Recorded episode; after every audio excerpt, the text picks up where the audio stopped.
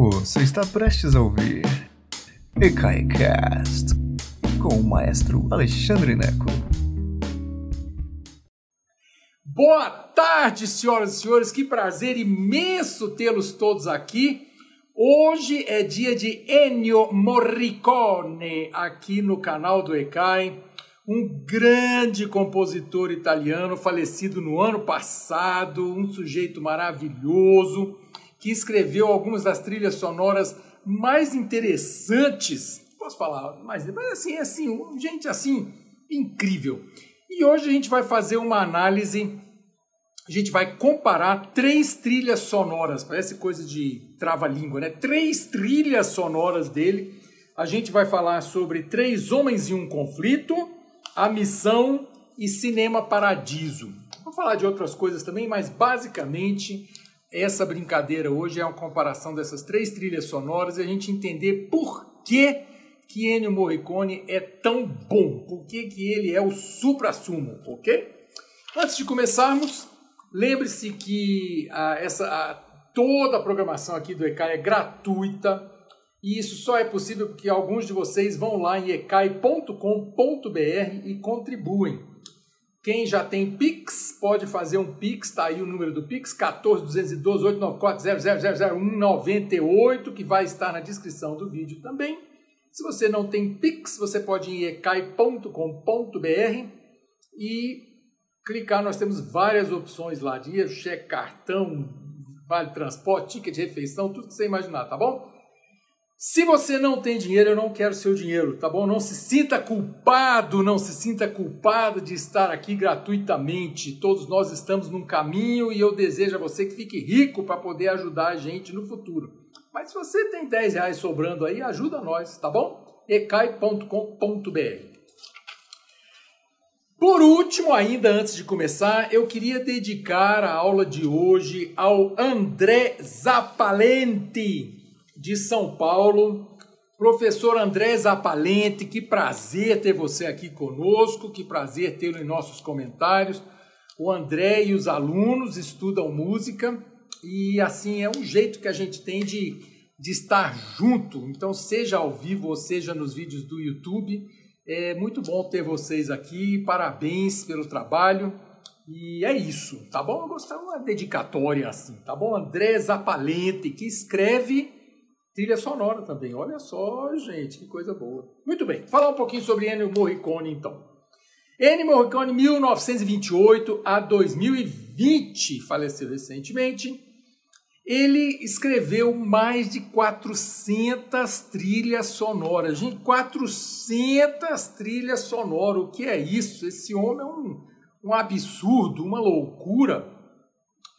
E escreveu também mais de 100 músicas, mais de 100 peças de música clássica. E aí a gente a gente vai falar um pouquinho sobre isso. Trilha sonora é música clássica? É... Primeiro, essa divisão de música clássica é uma grande besteira. E ela foi ela acabou acontecendo no século XX, quando a gente inventou a gravação. Quando a música passou a ser gravada, é quase como se houvessem dois mercados diferentes. Havia, na verdade, né? Então, assim, é, um deles o mercado ao vivo e o outro o mercado gravado. O mercado da música gravada, aos poucos, ele foi se distanciando do mercado da música ao vivo. E aí criou-se a música, essa música gravada, a música que é, em alguns casos, muito mais popular do que a música de concerto. Agora, alguns dos maiores compositores que já existiram nunca escreveram sinfonia, nunca escreveram um concerto para piano e orquestra e tal, e eles são compositores de trilha sonora, seja para teatro, seja depois para cinema. É o caso do Eric Korngold, por exemplo, um, um, um austríaco que escreveu algumas das trilhas sonoras mais famosas de, de Hollywood no começo do século XX. É, Peter, é, Peter Pan, não. É, oh, meu Deus do céu. Robin Hood, eu confundindo Peter Pan. Robin Hood escreveu os filmes que minha avó assistia com Errol Flynn de capa-espada, de pirata, essa coisa. Então, assim, é fantástico. O Ennio Morricone é um desses também. Tem o Nino Rota, um outro italiano que escreveu também, o John Williams. Vou falar um dia sobre o John Williams também. Gente que escreve música que não deixa a dever, não deixa a dever para nenhum dos compositores eruditos. É o caso do Morricone, um grande compositor, um grande arranjador. Então, assim, essa divisão de música erudita, de música clássica, trilha sonora é música clássica, não é? Na verdade, a minha modesta opinião, a minha contribuição para este debate é que é uma discussão tola, ok? É que é uma coisa assim que, que não faz diferença. Ah, é, não é, ok, maravilha, cada um com a sua opinião, mas eu acho que é perda de tempo discutir se é ou não é música clássica, ok? É, depois, uh, o Ennio Morricone escreveu algumas, das, algumas trilhas sonoras incríveis: Cinema Paradiso, A Missão, The Good, The Bad and The Ugly, ugly que a gente vai falar, Os Intocáveis. É, então, assim, incrível, é, um monte, um monte de trilhas mesmo. Uma coisa que eu acho muito interessante é que ele criou, e a gente vai falar sobre isso daqui a pouquinho, é, é, o western, aquele o filme de Bang Bang, é, o faroeste americano. É, é, curioso porque tem o, o, faroeste lá de trás com Joe Wayne, né, da década de 40, 50 e tal, e aí que é o faroeste uh, original norte-americano. E tem um, um gênero que nos Estados Unidos eles chamam de uh, Western Spaghetti, o, spaghetti, o faroeste macarrão, o faroeste espaguete, que são os faroestes que foram produzidos na Itália. E muitas vezes eles eram lançados só na Itália e muito depois nos Estados Unidos, mesmo usando atores americanos, que é o caso de, de alguns dos filmes que, do, do, que o Ennio Morricone musicou. Então eles eram a, a, metade do elenco falava italiano, metade falava inglês, depois dublava o filme todo em italiano e lançava na Itália com grande sucesso. Os italianos adoravam faroeste. E é dessa safra, da década de 60, que o Ennio Morricone faz parte. Então, ele criou essa o som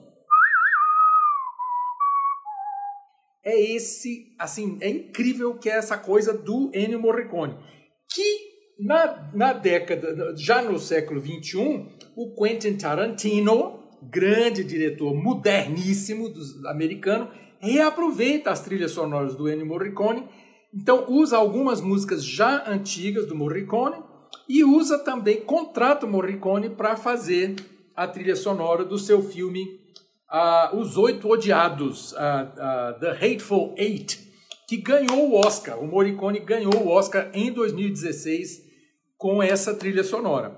Ele também ganhou um Oscar em 2007, um Oscar honorário pelo conjunto da obra, porque ele tinha perdido cinco indicações. Ele teve cinco indicações, nunca ganhou o Oscar. Uh, e aí, em 2007, ele ganhou um Oscar honorário. Ele já era senhorzinho. Eh, e aí acharam que ele não ia ganhar mais na frente, deram um Oscar honorário para ele pelo conjunto da obra, mas em 2016 ele ganhou de verdade pelo, pelo, pelos Oito Odiados. Uma coisa que eu acho muito engraçada do, do Ennio Morricone é que, embora ele tenha sido um, um ícone da música da, da indústria cinematográfica é, norte-americana com esses filmes spaghetti western, ele nunca aprendeu a falar inglês, nunca se interessou. Ele falou assim: eu vou, vou aprender inglês, né? pelo amor de Deus, deixa eu ficar falando italiano aqui na Roma. E ficou lá e nunca aprendeu a falar inglês. Adoro esse sujeito, achei bom demais.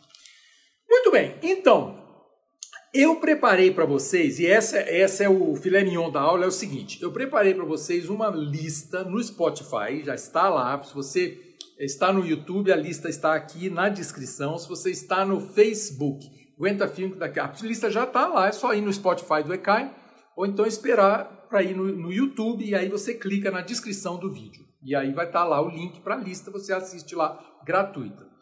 Não é uma lista longa, eu separei é, três filmes do, uh, que o Morricone uh, musicou, fez a trilha sonora, para poder falar um pouquinho sobre eles. Porque, como a obra dele é muito vasta, eu ia me perder. Eu, fiquei, eu tive dificuldade, na verdade, para falar assim: meu Deus, como é que eu vou falar sobre o Morricone e simplesmente não ficar aqui, ah, é um compositor maravilhoso e tal. Então eu queria mostrar para vocês na prática o que que esse sujeito fez, por que que ele é um bam bam bam, ok? Então, A, eu, então, não é uma lista longa, ela tem três ou quatro faixas de cada filme, então o total dá uns 30 minutos.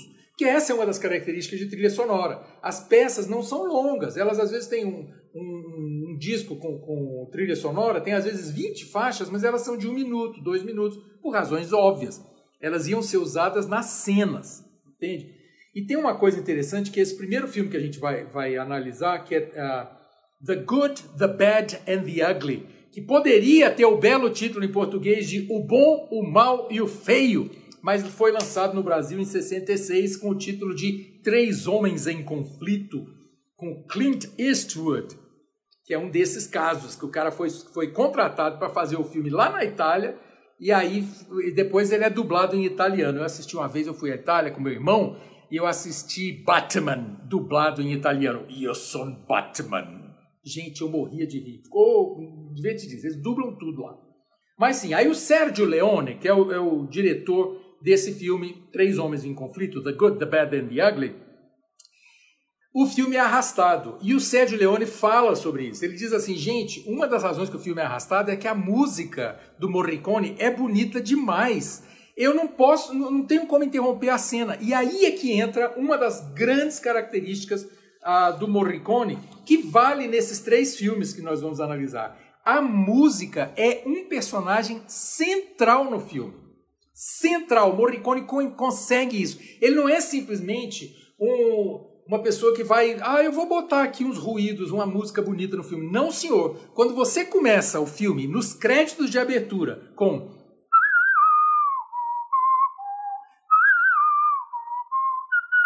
Gente, mar, marcou época. É uma das, uma das músicas mais conhecidas. O western, né? O, o, o é que fala? O Bang Bang, o filme de Bang Bang, como meu pai chamava, é, ele é praticamente definido por essa música. É impressionante, exatamente. Ele não é música de fundo, é personagem central.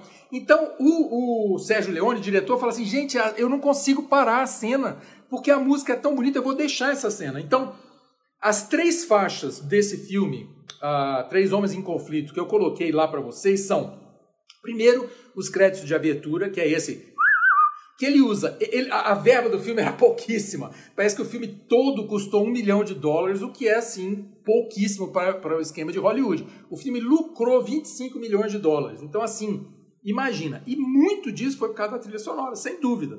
Né?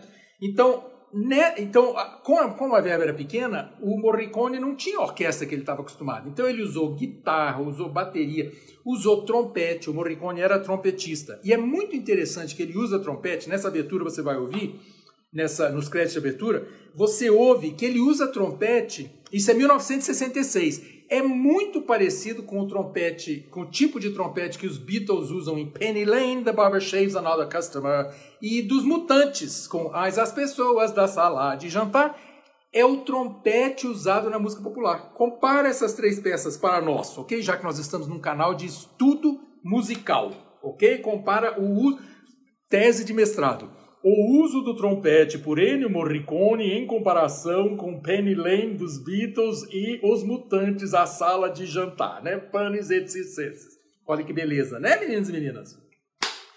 Então você tem, e ele usa vozes, usa gaita, tudo isso nessa abertura assim. E ele cria essa atmosfera do Bang Bang, é impressionante. Então, primeiro isso.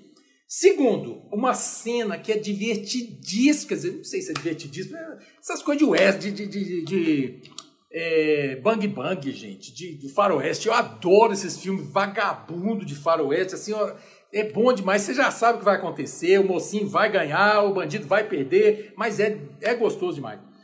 Tem uma cena que se chama A Carruagem dos Espíritos, The Chariot of Spirits, ou alguma coisa assim. E você acha essa cena no YouTube, com a trilha sonora é fantástico, porque na verdade é um, é, tem uma cena pivotal lá no filme que eu não vou contar para vocês, mas o Clint Eastwood tá lá, tá preso, tá, desce numa montanha de, de areia, no meio do deserto, aquela confusão na Califórnia. E aí o passa uma carruagem cheia de mortos dentro, o pessoal que tinha sido abatido numa cena anterior lá e toca essa música. Gente, é impressionante assim. São, são metais, tem um soprano berrando lá, é maravilhoso. E a última cena é o êxtase do ouro, é a cena final do filme, onde o Tuco, o personagem lá, principal, um dos, dos três, né, o feio, né, o bom, o, o bom, o mal e o feio. O Tuco é o feio ele vai achar um ouro lá no cemitério. Só que ele não sabe aonde, qual das tumbas está. E ele passa então a cena é ele procurando o ouro em uma das tumbas. E a música, três minutos e meio do Ennio Morricone. E aí você vai ver o que é. A cena é toda construída em volta da música do Morricone. É impressionante, gente. É impressionante. E o som sem orquestra, ele consegue, bota uns violinos lá, devia ter uma verba para uns violinos, mas é impressionante o que ele consegue criar só com a música e o sujeito correndo no cemitério ao redor das tumbas. Procura aí uh, o êxtase do ouro, é o nome da cena. Uh, gold, the Gold Ecstasy, ecstasy, acho que é isso. L'Estasi dell'oro em italiano. Então, três homens e um conflito, uma trilha sonora moderna com guitarra. Ele mistura tudo e cria o, o som do gênero bang bang, western spaghetti. Segunda trilha sonora que a gente vai dar uma olhada para comparar. Por que, que eu quero comparar? Eu quero que você veja como ele era versátil, ok? Então, The Good, The Bad and The Ugly é 1966. 20 anos depois, ele escolheu um filme que é um dos meus filmes favoritos, A Missão, The Mission direção do Ro Roland Jaffé. Eu não sei como é que pronuncia esse nome. Não sei se ele é francês, americano, não sei. Mas eu separei lá quatro faixas. É... A faixa mais famosa é o oboé do Gabriel, Gabriel Zobel, que é um, uma, um índio que está tocando oboé. A história da missão é uma, é uma missão no sul do Brasil. A gente fala sul do Brasil, mas é basicamente ali Uruguai, Paraguai, aquela confusão toda lá, é, sul do Brasil. É, nas cataratas, tem uma confusão porque a gente não tem. Historicamente, o filme é meio furado, no sentido geograficamente é meio furado. Os índios que estão lá não são os índios do sul, as cataratas não, não, é, não é bem ali, mas não tem problema, a gente não vai brigar por causa disso. Nós estamos analisando a música, ok? Então, é, basicamente, o filme é sobre uma missão no sul, uma missão jesuíta, e tem os, ah, toda a confusão daquela época. Se você estudou um pouquinho de história, você lembra que o Uruguai foi e voltou várias vezes Brasil, Espanha, era, não era português, era espanhol e tal, não sei o quê. E é basicamente essa, essa briga onde é, é, nós temos três personagens, que é o Jeremy, Jeremy Irons, que é um padre jesuíta, o Liam Neeson, que também é um padre, que depois ficou famoso e tal, essa coisa toda. Jeremy Irons, imagina, né? Novinho de tudo. E o Robert De Niro, maravilhoso, que faz um, um ladrão, como é que chama? Eu esqueci, um mercenário. Ele faz um mercenário que se arrepende e que faz uma, uma, uma penitência e tal. Essa cena da penitência é uma combinação de, das faixas sonoras, das trilhas sonoras que eu coloquei aqui. Essa cena da penitência você também acha no YouTube. Eu assisto, toda vez que eu assisto essa cena, eu abro o berreiro, porque é, uma, é a jornada do Robert De Niro de mercenário a, a jesuíta. Ele faz essa penitência, que na verdade é subir a cachoeira com as, carregando umas pedras para se purificar pelos índios que ele matou e tal, essa coisa toda. E os índios estão observando. Então, Toda a cena é uma cena de oito minutos e meio. A mesma coisa que aconteceu lá atrás com o Sérgio Leone e o filme Três Homens e um Conflito, a cena final em que não tem uma palavra, a música é o personagem principal. Nessa cena, a música é o personagem principal. São oito minutos e meio de música sem uma palavra. Onde que isso é possível em filme em Hollywood? Oito minutos de música sem uma palavra. E o enredo se desenvolvendo, o sujeito tentando subir a catarata, os índios rindo dele, os índios ajudam e tal, ele se redime. E esse momento da redenção está todo na música, está todo na música, uma orquestra, um coral. É maravilhoso, é maravilhoso. O, o oboé do Gabriel, aquela, aquela linha famosa.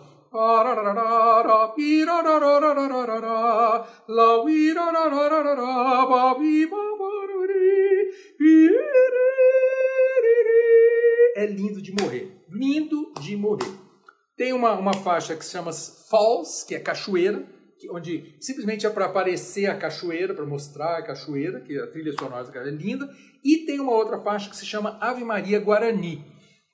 É muito interessante isso. Quando eu, ach... Quando eu ouvi Ave... essa faixa lá na minha, na minha adolescência, em 1986, adolescência, é, pós-adolescência, tinha 19 anos. Eu achei uma porcaria. Eu falei, meu Deus, que droga. Por que as vozes não são boas? Hoje eu ouço, eu acho lindo de morrer, porque a ideia do Morricone era exatamente colocar vozes não treinadas. Era parecer que os índios estavam cantando aquela Ave Maria. Por isso, Ave Maria Guarani. Então, dentro do contexto, é perfeito. Não era para fazer o, o, os solistas do Scala de Milão cantando Ave Maria. Era para os índios estarem cantando Ave Maria que concorde ou não concorde com o enredo do filme, o que é importante é que ele cabe perfeitamente naquela cena, da maneira que é. Então ouçam lá Ave Maria Guarani. Vocês vão ver, inclusive, que ela acaba de um jeito esquisito. É, ela não acaba na tônica, para quem estuda um pouquinho de música, porque ele tinha que interromper a música porque a cena acabava ali. Então é interessante isso também. Quem compõe trilha sonora tem que negociar com o diretor onde que vai, quanto, quantos minutos você precisa de música, como é que funciona, e às vezes quando o compositor é bom demais, a música salva o filme, né? Eita fera!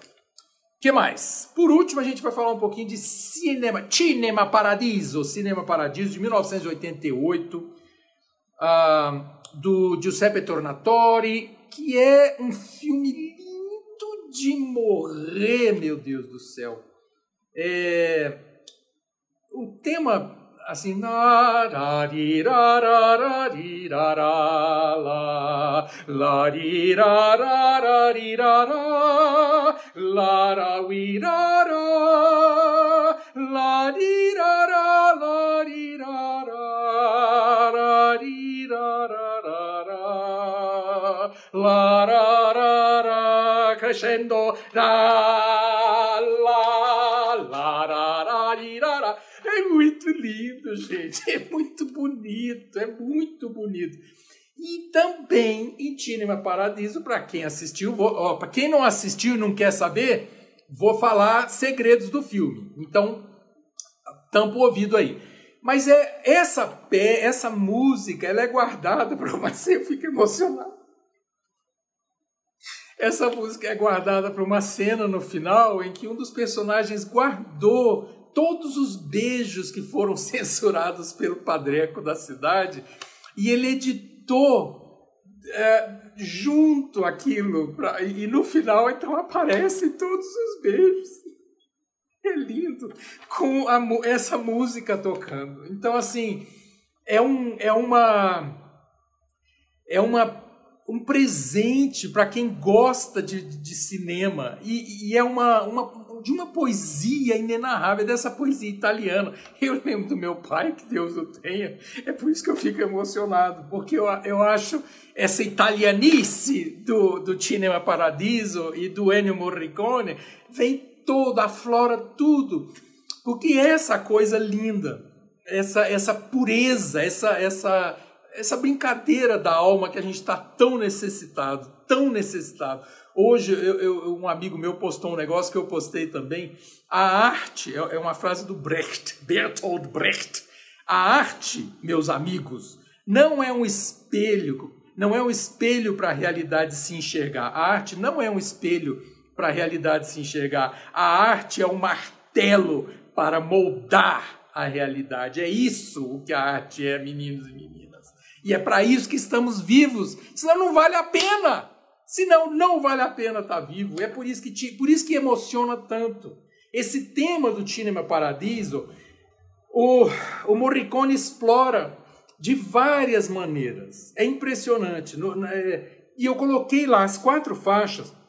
A primeiro o tema principal, ele começa com piano, depois um, um, quarteto de cordas, que é muito interessante ele começar com um quarteto de cordas, porque ele tem uma coisa é, pequenininha, é como se fosse uma cidade do interior, que é ali da Itália, aquele, aquela cidadezinha pequenininha. É, o filme é, é, é, é, autobiográfico, então fala de, de Mantua, que é assim, é uma, uma cidadezinha, não é tão pequenininha, mas assim, na época era menorzinha e tal. Então, e ele cria essa atmosfera pequenininha. Depois ele expande, expande para uma orquestra maior. A segunda faixa é o cinema quando pega fogo. Ele usa as cordas depois um trompete. Como criar essa, como criar essa, essa atmosfera do cinema pegando fogo? E as duas últimas faixas são esse tema maravilhoso, desenvolvido de duas maneiras diferentes. Para quem não estuda música, você desenvolve um tema, quer dizer, você faz arranjos diferentes. Você o tema começa de um jeito e depois ele é levado para outros caminhos. Como que você apresenta o tema novamente, entendeu? E é isso que ele faz. Eu coloquei de propósito as duas faixas. É o tema de amor, né, que é esse. Primeiro ele começa com a clarineta, passa para uma flauta, que é um instrumento um pouquinho mais aberto, depois o saxofone, finalmente todas as cordas, ele termina com um solo de violino, aquela coisa pungente. Da segunda vez, ele começa com as cordas, depois o saxofone, flauta e piano e termina com um crescendo enorme, a orquestra inteira e termina novamente com solo de violino. O que que eu tô, assim, o que que é essa história toda? Hoje, homenagem é, é, é a Ennio Morricone e é comparar essas três trilhas sonoras e é a minha contribuição, é o meu, meu. Tem um professor de história da música que eu tive, que eu adorava, que ele dizia assim: é, Alex, que é nos States, você fala, Alex, você não tem esgotar o assunto num, num, num trabalho. Você coloca um tijolinho na parede do conhecimento. Então, é isso o que eu estou fazendo aqui. Eu estou colocando um tijolinho na parede do seu uh, conhecimento. Aqui a Maria Maia está perguntando: é verdade que, que Ennio Morricone utilizou esses pseudônimos? É interessante isso, Maria Maia, porque o, o, aqueles primeiros filmes que foram uh, do, do cowboy lá de trás, ele usou um, nome em inglês mesmo, esqueci o nome agora, como é que era, mas ele realmente não usou o nome dele na trilha sonora de The Good, The Bad and The Ugly. Depois acabou sendo, quando foi lançado nos Estados Unidos, foi. Mas ele, a princípio, usou um nome, um nome é, diferente porque pra, com medo de, do preconceito e tal, essa coisa toda, para ser lançado melhor nos Estados Unidos. Interessante isso, boa pergunta. Mas é isso. Então, assim, hoje eu coloquei um tijolinho na parede do conhecimento sobre o Ennio, o, o Ennio Morricone e a minha, a minha esperança é que se desperte a curiosidade em vossos corações, ó meus alunos é, internéticos, minhas alunas internéticas, ok? É isso. Ennio Morricone, um, um mago do, do cinema, tá bom? Um beijo enorme para vocês, meninos e meninas. É, Sexta-feira nós estamos aqui. Eu vou falar, eu esqueci sobre o que, que eu vou falar, mas eu vou falar sobre uma obra qualquer maravilhosa. É, agora eu esqueci. E na semana que vem eu tô eu vou não vou pular carnaval, mas eu vou para o meio do mato. Então, segunda, terça e quarta eu vou me desaparecer no mundo e dar uma descansada. Quinta e sexta tem, tem programação, mas segunda, terça e quarta eu estarei de férias. Então, tem programação quinta e sexta normal essa semana e depois eu volto na outra quinta e sexta, tá bom? Um beijo enorme para vocês. I love you. Muito obrigado. Grazie, signori. Beijão para vocês, gente. Boa noite. Obrigado por nos escutar. Agora, seja sempre o primeiro a saber da programação. Assine nossa newsletter em ecai.com.br.